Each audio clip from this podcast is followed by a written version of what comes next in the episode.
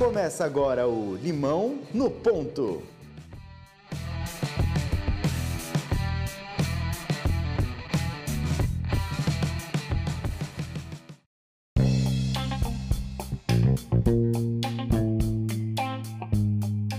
E sejam muito bem-vindos a mais um episódio do Limão no Ponto.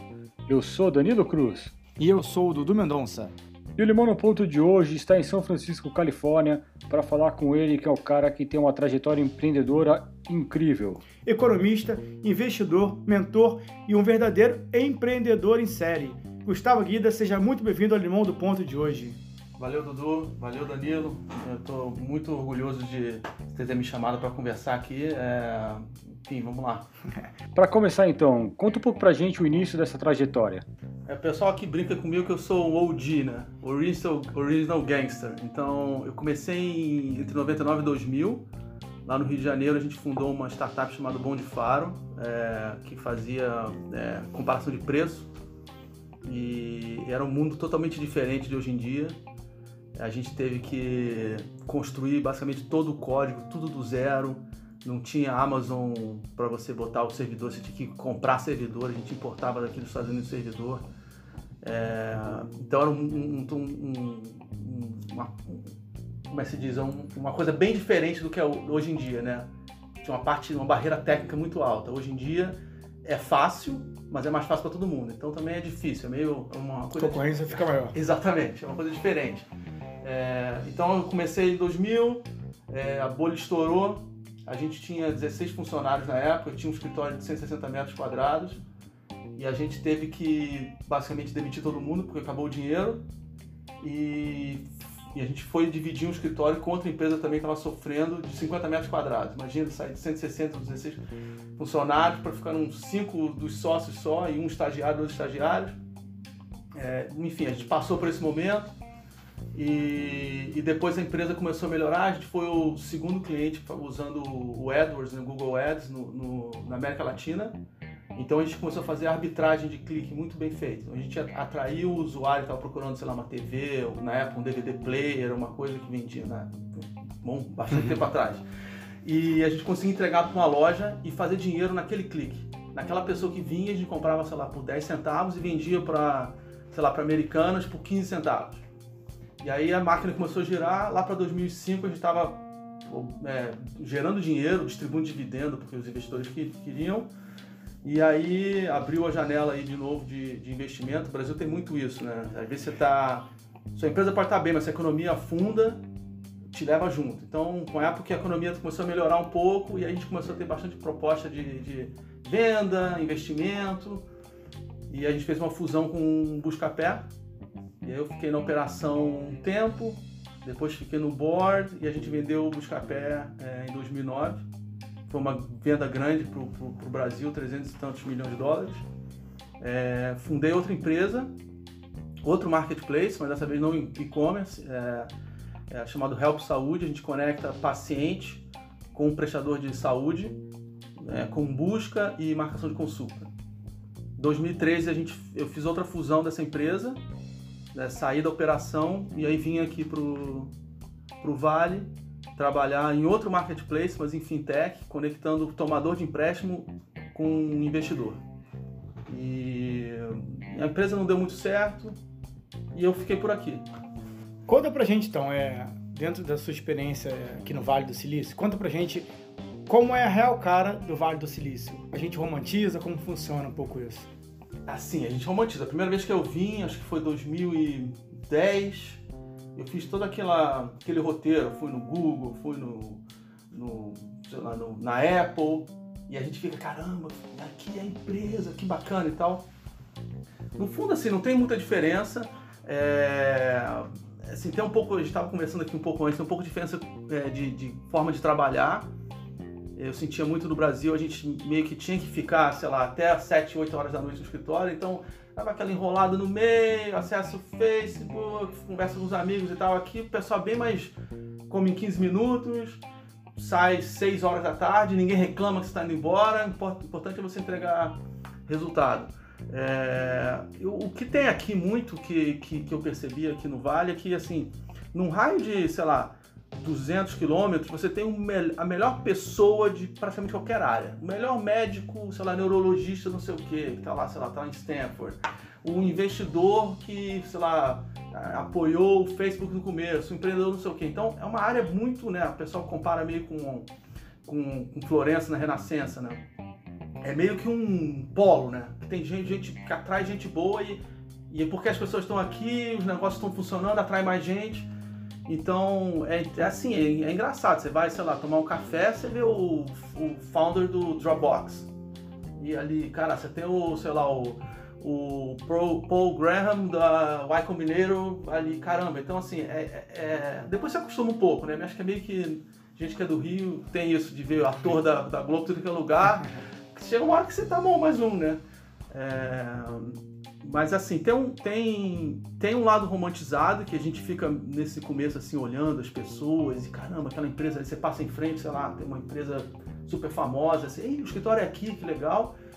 Mas é, depois se acostuma e, e, Mas tem essa essa coisa de você se barrar com alguém, de, de, um, de poder tomar café de vez em quando com alguém que conhece alguém que, pô, que de repente pinta um puta negócio e tal, isso é bacana tem todo esse lado romântico da história, mas estar no Vale e o Vale por si só não é garantia nenhuma de sucesso, né? O empreendedor tem que estar muito atento a isso, né? É, de jeito nenhum. Eu senti muito isso, assim, é, eu saí, quando eu saí do Brasil, é, eu tava assim, pela minha carreira de trás, assim, um, dois graus de separação, todo mundo na época me conhecia. Então, se alguém falava de mim, sei lá, o pessoal me chama de Guida e tal, pô, Guida, sei o quê, todo mundo me conhecia. E vem pra cá é meio que um choque de realidade, né? Porque, é, sem que, querer ser pejorativo, mas assim, pensa um país esdrúxulo pra você, sei lá. O cara que fala, pô, você vendeu uma empresa onde no Brasil, pro cara é igual você pensar esse país esdrúxulo, você pensou na sua cabeça, pô, o cara não dá a, menor, a mínima, entendeu? É, então, assim, você tem que meio, meio que começar de baixo aqui. É, isso aí é um. É um. É um. É, é uma. Assim, você vê que a realidade é essa, né? Tipo, a gente tá meio que fora dessa panelinha, né? E aí acaba sendo até um pouco difícil de conseguir investimentos, de conseguir é, um suporte melhor como no Brasil, por realmente ter começado do zero e não conhecer ninguém. exato, exato. Assim, a, é, a, gente tem um, tem um relacionamento que a gente traz, é, de, de, que eu trouxe de, de, de negócio atrás, é, mas assim, é uma coisa que eu me arrependo que, que assim que eu fiz a venda lá em 2009, eu devia ter vindo para cá. E aí, por motivo pessoal, eu fui ficando e tal no Brasil, é, mas não por, por vir para cá para morar aqui, mas eu devia ter emendado no MBA, porque aí você faz um, você faz um network, né? É, e aí, você, se você vir depois sem o network, complica um pouco mais. E voltando um pouco na história da fusão com o Buscapé, como você identificou que era o momento certo para iniciar esse processo e como que você acha que o empreendedor consegue ter, ter essa noção? É, é, é bom dar um, um, um parênteses aí nessa fusão com o Buscapé que foi muito engraçado, porque é, a gente veio um ano depois do Buscapé, a gente captou um nono do Buscapé e a gente era faturava mais ou menos metade deles. Então a gente estava correndo atrás. E eles, é assim, a vantagem de vocês virem depois é, é que você tem um alvo para mirar. E a gente alimentava na nossa na cultura da empresa a briga com o busca-pé. Vamos atrás, vamos atrás. Quando tinha, sei lá, é, tinha é, prêmio do melhor produto, e eu tocava produto, a gente ganhava, e era, era aquela coisa, né? Pô, vamos. Então, quando a gente anunciou, os, os fundadores, né, os, os, o pessoal que tocava empresas, anunciou para o time, cara, a gente está fazendo uma fusão com Buscar Perto, o pessoal achou que era piada, né? Tipo, que isso? Não é possível. Nossos inimigos e tal. Então, assim, foi um momento bem interessante é, é, de toda essa, de administrar essa, essa, essa transição do, do, pessoal e fazer. É, a gente implementou umas áreas que não tinham no Buscapé, não tinha área de produto lá, era tudo meio de baixo de marketing. É, foi interessante. O que, que, motivou a gente a, a fazer essa fusão? É, é quando, você, quando, você, olha um, um, um negócio, né, assim, do, do, do, nosso ponto de vista, a parte do consumidor era um mercado que estava crescendo muito. Então, assim, a gente não competia. É difícil normalmente uma startup competir com outra, startup. Normalmente você compete com um cara que está, está estabelecido. Então a gente estava crescendo, o Buscapé crescia, as pessoas descobriam comparação de preço e não tinha mercado para todo mundo do lado do consumidor. Entretanto, no lado do. A gente fazia gestão também de shoppings online. Então a gente fazia gestão, por exemplo, do shopping do Yahoo no Brasil. É, o Buscapé tinha outras parcerias. E esse é um mercado finito. E o Buscapé tinha acabado de captar uma puta grana. Posso falar puta? Pode, claro. é liberado. E, e, e, eles entraram numa uma, uma, uma competição bem agressiva com a gente. E, e, basicamente eles, eles, eles chutaram a gente do Yahoo. E a gente viu que ia ser uma briga, uma briga feroz, que a gente ia, ia sacrificar um pedaço do nosso faturamento. Então a gente, a gente falou, cara, entre as outras opções, tem, tem, alguns portais que quiseram comprar a gente, algumas empresas de e-commerce quiseram comprar a gente na época, eu não vou dar o nome aqui até por NDA, e investimento que veio, mas a gente falou, cara, é, por que a gente não juntar força e consolidar esse mercado? A gente já tinha operação no, no México, na, uh, na, em Buenos, na Argentina, ele tinha no Chile. Falou, cara, a gente já está no. Vamos juntar e a gente consolida esse mercado. E aí, e aí a gente resolveu juntar. Então acho que foi, foi meio que essa, esse, esse, esse motivo. Então, na verdade, isso acaba sendo uma decisão estratégica de tentar enxergar o mercado lá na frente e ver é, quais são as melhores opções que existem, né? Exato, exato. É, agora, se me perguntar se, eu, se, se, for a melhor, se for a melhor escolha, eu não, não, consigo dizer assim. Tem vezes que eu fico assim, não, acho que fiz a coisa certa. É, eu, pô, eu venho de classe média, pô, consegui comprar meu apartamento quando eu fiz a venda, sabe? Foram coisas que me, que me, me viabilizaram. E minha, eu tava grávido em trigêmeos, tava grávido, imagina, três crianças vindo ao mesmo tempo, tipo, foi bom. Mas eu acho que, não sei, a gente tá numa trajetória tão grande de crescimento comparado com, com o Buscapé que talvez, se a gente esperasse um pouco, talvez a gente fosse consolidar via gente, né? Que a gente ficou minoritário no Buscapé, né? A gente não ficou. Eles ficaram majoritários. Então não sei. É, mas na hora a gente achou que foi a melhor coisa, isso que importa. Também, é, engenheiro de obra pronta é fácil, né? Sim. Olhar para trás, né? E Gustavo, como que funciona o processo de novos negócios para você? Como que você se mantém no radar aí de novas ideias, de novos negócios? É, vem através de indicações, conversas com os amigos? Cara, eu sempre estou pensando em negócios, sempre em fazer alguma coisa. É, assim, importante dizer, ideia não vale nada. De execução que vale tudo. Mas eu estou sempre pensando em, em, ideias. E desde a faculdade que eu faço que, projeto, como é que é, eu adoro fazer business plan. Então, assim, eu estou sempre olhando para isso. É, e aí, acho que depois eu peguei um pouco o gosto de essa fase inicial, né, quando, a gente, quando eu saí do Buscapé, tinha lá, mil funcionários. E. tipo, é muito bacana você construir. Eu acho que depois que também cresce muito, eu perco um pouco a graça, porque eu sou bem. O pessoal fala aqui Jack of all trades, né? Então, é, eu acho que essa, essa, esse prazer, eu tenho muito prazer de começar uma, uma coisa que é uma ideia e depois fazer algum negócio acontecer, pô, levantar investimento e ter essa. E me dá muito prazer ter viabilizar a, a, vida de outras pessoas, ter gente trabalhando e, e, tal, acho que é uma, uma, coisa bacana. Então eu, eu gosto desse, dessa, dessa trajetória aí, sei lá, dos primeiros cinco anos de uma empresa, assim, acho bem bacana. E em relação à sua ideia, tem alguma hoje em dia você está no mercado de fintech, né? Você, o que você acredita que você esteja hoje em dia nesse mercado? É por uma enxergar uma necessidade ou uma coisa de talvez de escolha natural de gosto pelo aquilo que está fazendo? É, é eu tô, é, tô fazendo uma coisa, tá, tá, em stealth ainda, o pessoal chama, né? Mas é, é, eu acho que é uma, é uma oportunidade. Eu vejo que tem, tem alguns setores que são, né? Eu estava em health, que também é um setor super difícil, mas que tem que, vai mudar. Você não pensa que você vai marcar consulta e vai no médico igual você ia. Basicamente a gente está fazendo a mesma coisa que a gente fazia desde o passado, né? Então tem alguns setores que a gente olha assim e fala, cara, isso aqui vai mudar. Não tem como pensar que, que a gente vai ter, é, vai tratar com dinheiro, finanças vai ser igual daqui a 50 anos. Sei lá o que, que vai ser. Então, então é uma combinação de que, que eu acho que vai mudar, para onde eu acho que o mundo está indo, com onde tem ineficiência, onde dá para ganhar dinheiro, né? Então acho que quando essas curvas cruzam, que é, um, que é a hora de, de, entrar. E coisas que, que dão prazer também. Eu já entrei, já comecei a fazer coisas que, que eu não me via, assim, eu, eu gosto de pensar assim, se eu ganhasse na loto, isso é uma coisa que eu ia fazer? Acho que essa, se tiver essa, se for uma coisa que você vai fazer, faça. Se não for, você tá meio, não é uma coisa muito, você não gosta tanto no fundo, entendeu? Então, então acho que tem que ser uma coisa, é, o que eu, eu gosto de fintech, eu quando era criança, me perguntava, quando tinha só três anos, o que você quer ser quando crescer? Banqueiro. Eu nem sabia, tipo, não sei, de repente tá, não sei, de repente é uma coisa que tá no meu sangue, sei lá, mas é, então, enfim, eu acho que é uma coisa que isso que ele está fazendo é uma coisa que tem, tem oportunidade, acho que tem tá indo alinhado para onde o mundo vai.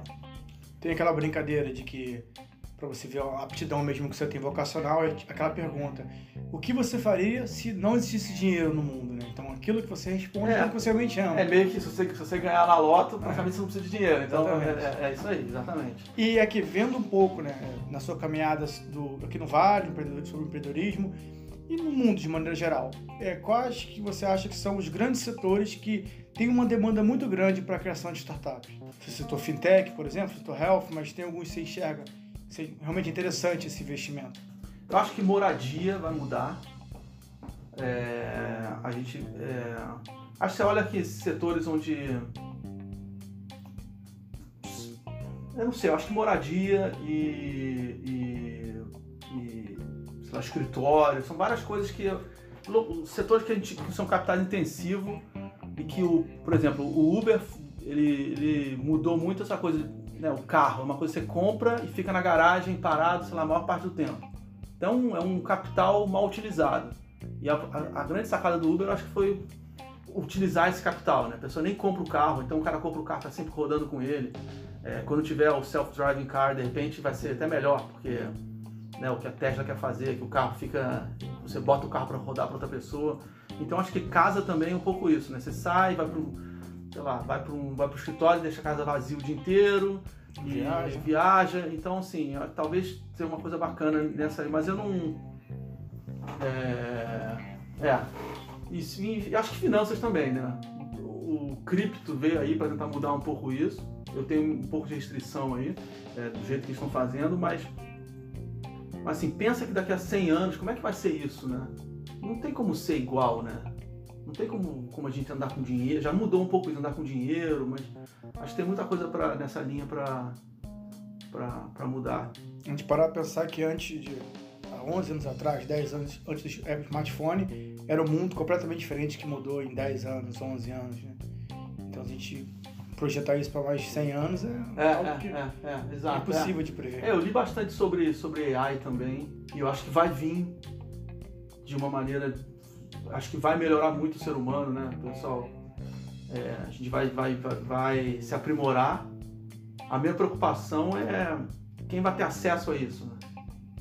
né? Já tem estudo falando, cara, a pessoa vai poder plugar o cérebro direto na AWS lá para ter instâncias calculando só que, pô, eu e você, a gente vai ter uma instância, vai conseguir comprar uma instância. O Bill Gates vai comprar mil instâncias. E o, o sei lá, o Elon Musk vai comprar mil instâncias. Aí você vai ter pela primeira vez um super humano. O cara vai ter uma capacidade de raciocínio muito maior do que o ser humano normal. Vai ter gente que não vai comprar nenhuma. Então, minha preocupação é como é que né, o pessoal, os, os fundadores do Google, uma galera estão investindo em vida eterna. Como é que faz o cara viver eterno? Tudo bem, ele vai viver eterno. O resto não vai viver eterno, né? É, então tem uma, eu tenho um pouco dessa preocupação também, sei lá, ser um, um parênteses do que está falando, mas como é que a gente, como é que as, as coisas são bonitinhas na teoria, mas na, na, prática custa dinheiro e como é que isso vai ser, né? Distribuído na Talvez somente ainda mais a desigualdade, né? De exatamente, exatamente. Em que quem já tem um benefício seja por família, financeiro, intelecto, vai aumentar esse benefício ainda mais do que que não tem. Então, o abismo vai ser cada vez maior entre exatamente, exatamente. os dois polos. É um é. ponto né, realmente... Isso é uma coisa que, que, que aqui acho que não vale, mas é na Califórnia em geral, né? Eu vim pra cá muito assim... É, tipo, o mundo, é um mundo cão, cada um por si, os melhores vão vencer e não tem como você vir para cá e não ficar um pouco democrata, né? E começar a pensar nessas consequências não intencionais da tecnologia, né? Que é uma coisa que eu penso muito. Minha última startup que não deu certo era, era muito, muito nisso, tentar corrigir um pouco do, do, do, dos problemas não intencionais. Que você vou ver uma discussão enorme aqui, não sei como é que está no Brasil, mas uma discussão enorme aqui sobre, sei lá, Facebook. O que que, que, que será que ele gera benefício no mundo no final das contas ou não? É, porque tem gente que fica deprimida porque está usando, tem gente que usa sem parar, tem gente que depende daquilo, tem desinformação, tem influência em, em eleição. É, então, assim, eu começo a pensar muito nisso e acho que a minha, minha cabeça linkou com esse com AI também, né? AI é legal, singularidade vai vir, tá super bacana, mas quem que vai ter acesso a isso? Quem, quem que vão usar para fazer isso, com, com, com, isso, né?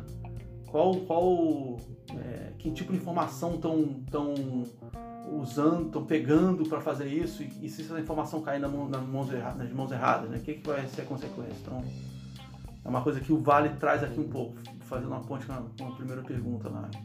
Mas você acredita que no Vale tem uma preocupação maior? Existe a discussão sobre esse assunto ou não? É o mundo cão? Tem gente pensando aqui nisso. Que, o que assim, talvez percentualmente sejam pouca gente, mas é, mas em números absolutos é bastante gente. Eu não via isso quando cinco anos atrás quando eu saí do Brasil. Ninguém no Brasil pensando nisso. Outro dia tem um grupo de, de brasileiros no WhatsApp que eu, que eu uma rede de, de relacionamento, não é relacionamento, uma rede de negócio que eu participo e eles estavam outro dia comemorando que abriu a primeira loja sem caixa, né? Sem, sem gente no, no cashierless, como é que chama isso? Sem, sem nenhum funcionário. Sem nenhum funcionário, que nem tem a Amazon Go, que você entra lá, pega e vai embora. Tudo bem, do ponto de vista de tecnologia é bacana. Mas e os empregos, né? Tipo, é isso? tudo bem, vamos fazer uma coisa que vai. Né, qual é, né, você pensar que o Trump foi eleito porque a globalização, né, uma das razões, de teoria, é que a globalização é, gerou uma massa de, de gente desempregada. O, a, a globalização é automação. Tem uma consequência fazer isso, vai ter uma consequência. Se tudo for automatizado, né, se a gente automatizar caminhão, sei lá quantos milhões de pessoas que estão é, envolvidas na, nessa economia de caminhão, não é só motorista tem um dono do posto de gasolina, tem um restaurante da estrada, tem um motel. É uma, tem cidades que dependem disso. E aí tá bom, a gente vai automatizar, legal, pô, bacana, tecnologia e tal. O dono da empresa vai adorar, vai economizar, mas qual é a consequência disso na sociedade, né? E na economia, né? Na economia, exatamente. Na economia e depois na sociedade. Vai ter um monte de gente aí que vai, sei lá, vai fazer o quê? Vai, vai virar bandido, sei lá, vai morrer de fome. Então é uma coisa que eu acho que aqui tem um pouco mais essa preocupação. E como que você enxerga, dentro do que você falou, que eu acho bem interessante, que será o profissional do futuro? Que vai, quem será a pessoa que vai sobreviver nesse mundo? Quais serão as qualidades que ele deve ter, as aptidões? É, é interessante, também reforço, e aí vou dar um desconto aí, que talvez reforce um pouco como eu sou já, então tem um bias aí, que talvez eu tenha um viés, talvez eu esteja me, me... Mas assim, acabei de ler um livro bacana chamado Range, depois eu pego o nome da autora ali, que eu esqueci, mas é assim, é, ele fala que, que as pessoas têm, têm que ter uma, uma. tem que conhecer de tudo um pouco. Você não precisa ser tipo super especialista. Você pensar uma coisa super. Se você é super especializado em uma coisa, provavelmente essa coisa pode ser automatizada com AI, com Mechanical Turk, alguma coisa assim.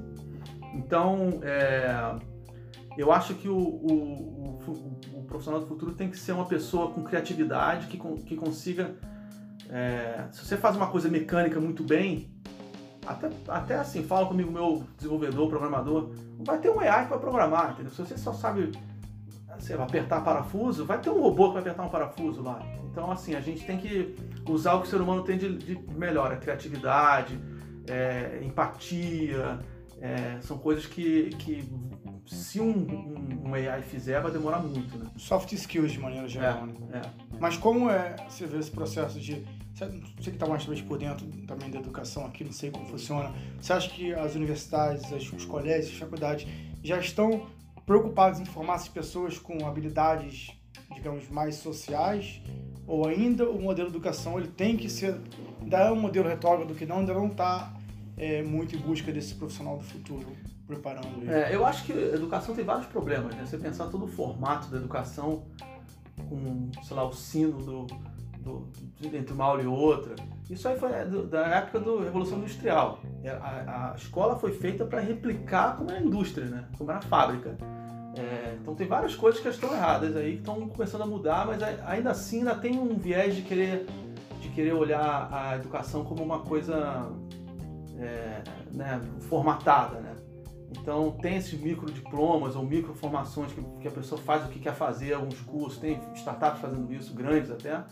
É, mas acho que no fundo, na hora H, as pessoas querem saber tipo uma coisa formal, o que, que você fez, não sei o quê. Que eu acho que não tem muito, muito, muito a ver. No fundo, a vida inteira você tem que aprender. Não é porque você, a pessoa está fazendo um curso formal vai dar um diploma que, que, que, que essa é essa solução mas você tem que ter uma cabeça, um mindset de, de, de, de crescimento, né? Sempre aprendendo, se virando, vendo o que os outros fazem, buscando coisa aqui e ali. É... Não sei se eu respondi você. Claro, com certeza.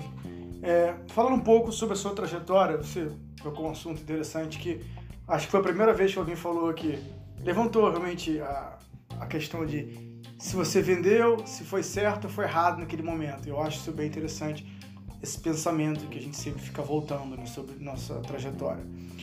O que, que você acha que, se, que foram os seus grandes erros e acertos nessa trajetória sua? E o que, que você diria, talvez, aquele Gustavo de 20, 10, 15 anos atrás, não sei? Sim. É... Acho que quando, quando alguém faz um negócio é, bem sucedido, tem várias razões para isso acontecer. Normalmente, assim, tem tem várias coisas que causaram isso aí. Algumas são no seu controle, outras não. Outras são conjuntura, outras são sorte. E a gente tende a achar que quando a gente faz uma coisa bem sucedida, que o mérito é todo nosso. Então eu acho que para mim, e pô, já fiz essa autoanálise várias vezes e tal, é, eu achei que eu achava que tudo que eu tocava depois ia virar ouro. Por que não? Então assim, eu, fi, eu, eu eu investi em várias coisas que, não, que eu não tinha muito que agregar, com sócios que eu não, que eu não tinha total alinhamento. É, é, porque, eu, porque eu achava, eu sempre fui uma pessoa, acho que tem, tem um lado também do, do empreendedor que, por natureza, pelo menos a maioria do, dos que eu conheço, tem que ser otimistas, né? Então, se, se você for pessimista, você, você minimiza o risco demais. E, e ser empreendedor tem que ser meio, meio tomador de risco, meio malucão, né? Então, assim, eu depois que eu, que eu fiz a venda, que eu pô, consegui dar uma condição boa para mim, para minha família, eu comecei a fazer muitas coisas e, e tipo, eu fiz um péssimo negócio com um setor que, de moda que não, não conhecia nada. É, então acho que assim, tem que ter um pouco. É, acho que a pessoa tem que ter um pouco de frieza de olhar assim, pô, fiz um bom negócio, tem um mérito meu, e esse mérito tá, tá, tá, bem casado com o que eu fiz, não necessariamente eu vou transportar esse mérito para qualquer outra coisa. E não, não, se empolgue, entendeu? Acho que esse que é o, é conselho que eu, que eu, dou, assim. foca no que você sabe fazer, é, se cerca de gente que você confia que está alinhado com você, é, e, e, não, e não acha que você pode, só porque fez uma coisa em A, você vai, vai funcionar em B, vai funcionar em C. Não necessariamente. Há muito tempo atrás, até um, só um adendo, eu li o livro que eu já, se não me engano, acho que era o, em nome português, acho que era o Andar do Bêbado, que falava o poder do acaso em nossas vidas. E ele dava um exemplo de que você pega uma história do filme A e o filme B com as mesmas condições de tudo, de elenco, lançamento, financeiro, tudo, e um filme sempre vai fazer mais sucesso que o outro por, por questões que você não consegue explicar. É. Que são os conjuntos de fatores que está falando, assim, são coisas que, que é realmente isso, é o poder da casa em nossas vidas. Tem um momento que a sorte, ela impera, né? A gente não pode esquecer exato. desse fator. Exato, exato. É o acaso, né? É isso, vem com algumas outras condições. E Gustavo, quais livros você indica para o pessoal que está nos ouvindo quer saber um pouco mais, quer se aprofundar e melhorar aí como empreendedor? Eu tô, eu tô, eu tô agora ultimamente com um audiobook, né? É, ouvindo bastante, porque pô, você maximiza. Eu tenho uma coisa com, com leitura, eu não consigo ler ficção. Eu tenho, eu, porque pra mim assim, ficção eu, é, sei lá, VTV, é, sei lá, eu gosto quando eu vou ler, eu, eu, eu não sei, é besteira. Já comecei com um amigo e falo que bobagem, tá? mas comigo assim, eu quero aprender sempre. Então, é, eu achei que audiobook é o que maximizou meu tempo, porque eu, eu ouço, sei lá, fazendo café, eu ouço, sei lá, vindo pro trabalho, então eu tô sempre ouvindo uma coisa. É, o último que eu, que eu li enfim, eu, tô, eu, tô, eu leio, sei lá, dois livros por mês. Eu acabo que tentando me lembrar o que eu, os, os, os, bacanas assim para ler. Eu acho que do Peter Thiel é, é, bacana, que tem uma noção. É, acho que é Zero to One. Mas acho que tem uma noção legal que ele, que ele fala que é um playbook que, ele, que a pessoa aplica muito aqui no Vale, que é você escolher, sei lá, um setor, um nicho e você ser um monopolista daquele nicho. Então, aquele nicho vai ter gente interessada no que você quer, você vai poder construir o seu produto de uma forma para atender só aquele nicho, ignorando o resto. E dali você cresce. Então você vê isso acontecendo várias coisas. O Tesla foi um desses. O cara pegou, fez um, um carro esporte elétrico. Quase não vendia carro esporte, né? quase não vende carro esporte. Depois ele fez um sedã elétrico. Sedã, todo mundo compra SUV hoje em dia. Ele escolheu o sedã porque é um mercado menos concorrido. E aí ele virou o cara que vende mais sedã é, de, de, luxo do mundo, comparado com um BMW da vida. Se ele tivesse escolhido SUV, ele não ia ser. Mas ele, isso aí faz ele galgar uma outra etapa. Então esse, esse, livro é bacana. O último que eu li que eu falei, o Range, que eu acho que é um, que é um livro que dá bem essa noção que, que, que empurra as pessoas a conhecerem várias coisas e, e, e, e não, não necessariamente se aprofundarem em cada coisa, mas você tem que você tem que conhecer tudo. Eu acho que para o empreendedor, principalmente no começo da empresa, você tem que conhecer com tudo. Você vai fazer tudo e você tem que se virar. É, eu li um, outro também chamado Loom Shots, que é dessa coisa de que você tem que casar um pouco é, as coisas, os grandes saltos que vai fazer com é, o cara que carrega o piano numa empresa, então você tem que ter uma área que vai, cara, fazer pesquisa, vai desenvolver coisa nova, mas você não pode esquecer o cara de vendas lá que vai trazer o dinheiro. É, e o cara explica muito bem o que aconteceu com a Apple, por exemplo, que no começo Steve Jobs, antes de ser, quando ele foi chutado, ele só ligava para coisa nova e ele chamava os caras que desenvolviam lá, o próprio o sócio dele lá, o Wozniak, de, e aquela turma que estava fazendo o Apple II de bozo, de palhaço, e eles eram os piratas fazendo a coisa toda. E quando ele, quando ele voltou, ele pegou, ele trouxe o Tim Cook, que hoje é o CEO, que é um cara que é, há um tempo atrás ele ia chamar de Bozo, que era um cara que veio de operação, que era o COO e tal, e o cara só melhorava o supply chain. Então você tem que ter esse balanço. Você não pode só, só gostar dos artistas, que esse cara pensa coisa nova, e nem só dos caras que carregam piano. É, é... Esses dois livros que estão bem mais na minha cabeça. Infelizmente, estamos chegando ao fim desse nosso episódio. Gustavo, a pergunta que não pode faltar aqui no podcast é: se a vida te der um limão, o que, que você faz? Acho que bota um pouquinho de mel e toma. Acho que... Bom, às vezes uma cachaçinha. Eu acho que assim, a bola vai vir quadrada. Você tem que, você tem que, tem, tem que bola para frente, tem que trabalhar. Não pode esperar coisa cair do céu redondo. O empreendedor dá um jeito, mistura, vende, bota um gelinho, faz uma barraca de, de limonada e, e, vende. Você tem que estar tá, tá pronto para o que vier. Com certeza, show de bola. Gus, é, mais uma vez, muito obrigado pela participação, pelo seu tempo, disponibilidade de receber a gente aqui no, no Vale. É, agora quero deixar o canal aberto, é, considerações finais, deixar seus contatos, caso as pessoas querem uh, te achar, saber um pouco mais da sua história. O canal é seu, fica à vontade. Eu adoro conhecer gente nova. É, eu sou mentor aqui da 500 Startups. É, já fui, já fui mentor de outras coisas. Fui até Portugal fazer mentoria num programa de aceleração lá. Então, assim, quem quiser te trocar uma bola, pegar uma opinião e tal, pode me procurar. É, pode ir no meu blog, não está muito atualizado, mas é gusguida.com, vai ter um contato lá. É, eu não estou muito ativo em, em rede social, por falta de tempo e enfim, mas é quem quiser bater uma bola, me procurar, é, pô, fica à vontade, eu tenho o maior prazer de ajudar se eu tiver tempo. E, e eu acho que é, eu acho que é isso, eu acho que tem que tenta se você tem uma ideia para fazer, tenta estudar essa ideia, procurar gente que possa fazer e, e faz, porque eu acho que o mundo precisa de, de quem faz, fazedores. Show de bola. Valeu, Dudu. Valeu Obrigado. mais, mais uma vez. Obrigado, Gustavo. Valeu, galera, nos ouvintes. Forte abraço para todos. Valeu. Valeu, Gustavo. Valeu, pessoal. Um abraço. Falou.